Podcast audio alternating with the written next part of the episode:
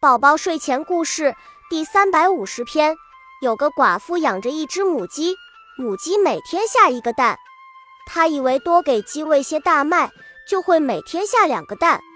于是她就每天这样喂，结果母鸡长得越来越肥，每天连一个蛋也不下了。寡妇与母鸡的故事点评：寡妇与母鸡的故事故事说明，有些人因为贪婪，想得到更多的利益。结果连现有的都失掉了，所以做人千万不可贪心哦。